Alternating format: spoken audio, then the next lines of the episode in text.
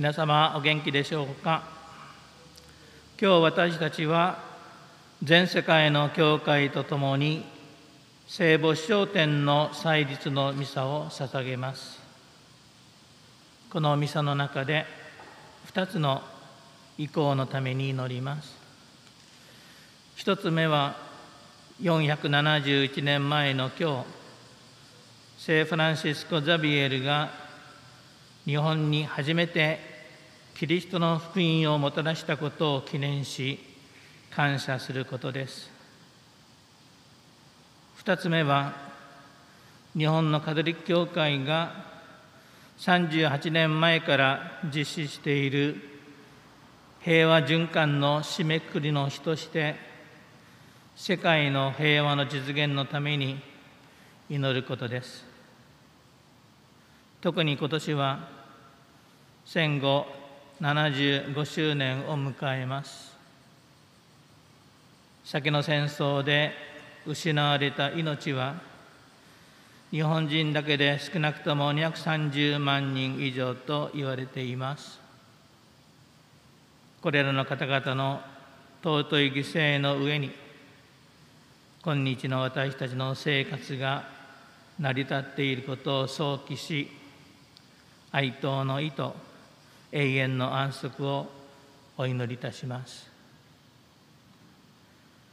さて今日は聖母子商店の典礼を用いますがその意味についてお話しいたします。まず聖フランシスコ・ザビエルはその書簡の中で2回自分が鹿児島に着いたのは聖母の祝日であったと記しそのことをとても喜んでいます。ところで翻訳ではその日を8月15日としています。海難事故が多発していた当時船員たちは航海の無事をステマステラマーリスつまりマリア様のことを海の星の聖マリアと呼んで真剣に祈っていました。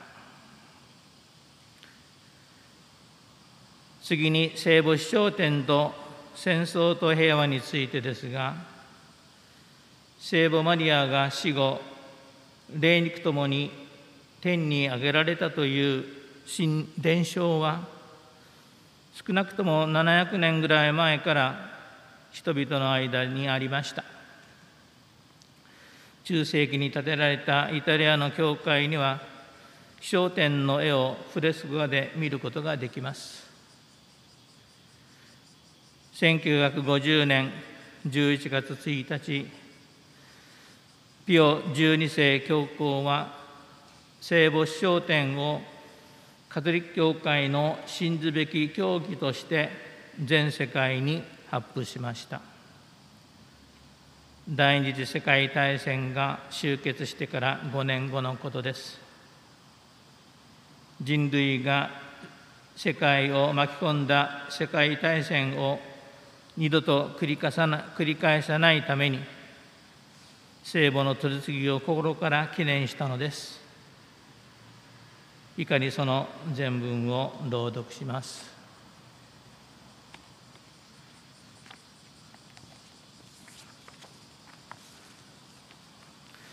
乙女聖マリアの司教典の教義宣言文。聖なる恐怖たちと神学者たちのすべての論証と考察の根本的な基礎は聖書である。聖書はこと密接に結合され常にこの使命に参加している神の母を我々に示している。そのためキリストを宿し産み自分の父で育て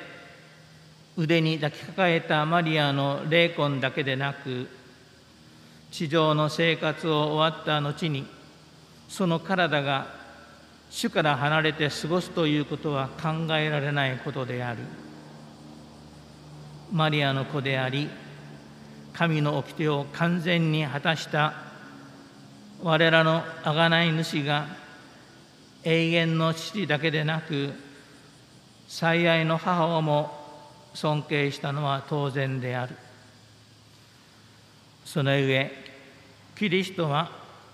マリアの体を腐敗から守る力を持って持っていたのであるから実際にそうしたと信じなければならない。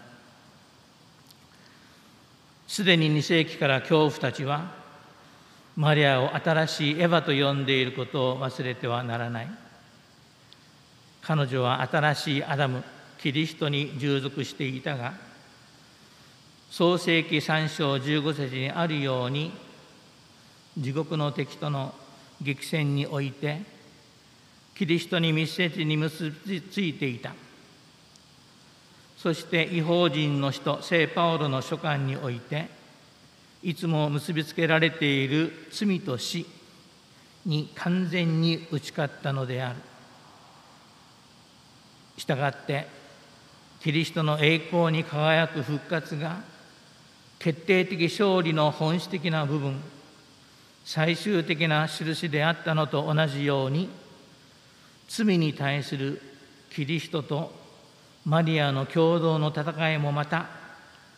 乙女マリアの肉体の栄光によって終わりを飾ったのである。この死ぬ者が不滅を待とうであろう時死は勝利に飲まれた。という聖書の言葉が実現すると聖パウロは言っています。唯一で同一の予定の計画によって永遠の昔からイエス・キリストと密接に結ばれていた神の母マリアは現在なくして母の体に宿り神の母としても完全に処女であり神である贖い主の寛大な協力者であった。罪とその罰である死に完全に勝利を収めた救い主は最後にこれらの特典の最高の飾りとして自分の母親の肉体の腐敗を免除したのであった。こうしてその独り言と同じように死に打ち勝ち霊魂も肉体も共に天の栄光に上げられそこで万世の普及の王であるその独り子の右に輝かしい女王としての位置を占めている。したがって乙女マリアに特別の慈愛を注いだ全能の神の栄光のため万世の普及の主である罪と死の勝利者であるこの栄誉のため聖母マリアの栄光を増すためそして全教会の喜びのために神に向かって繰り返し祈りを捧げ真理の霊の光を呼び求めた後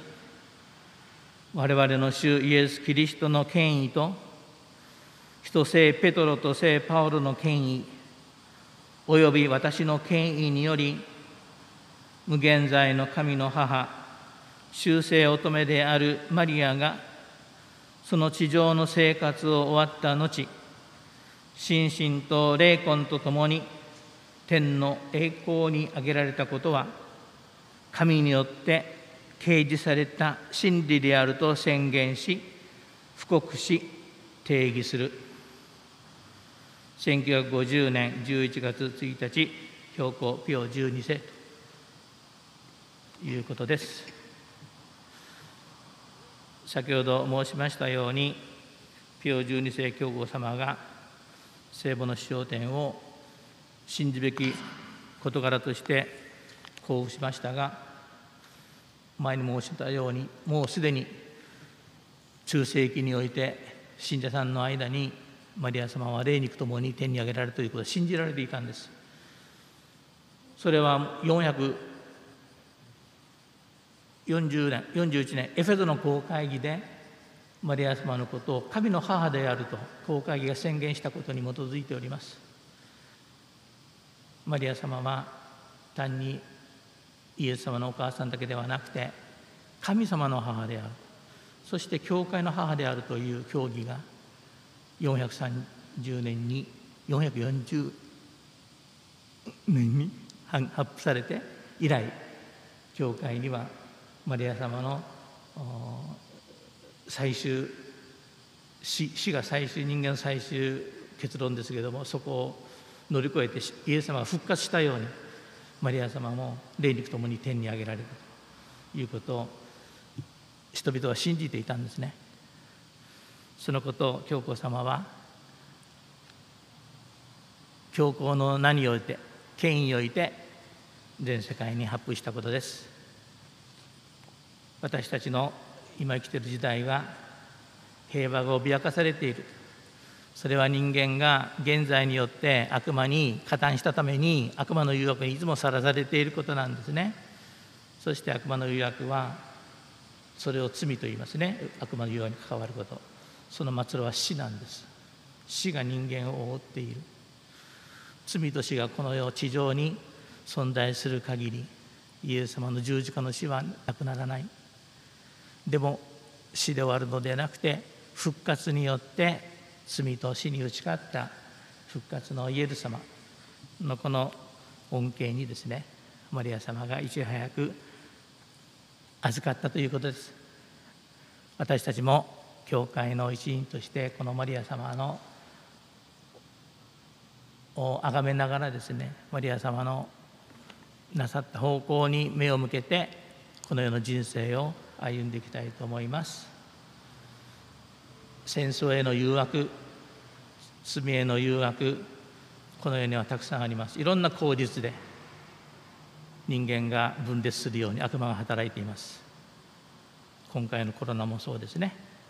3密を避けろと。人と人の間を避けるように悪魔が仕向けております。こういう状況の中で私たちは神と結ばれることによってですねこの悪魔の誘惑に打ち勝つことができますように祈ってまいりましょう。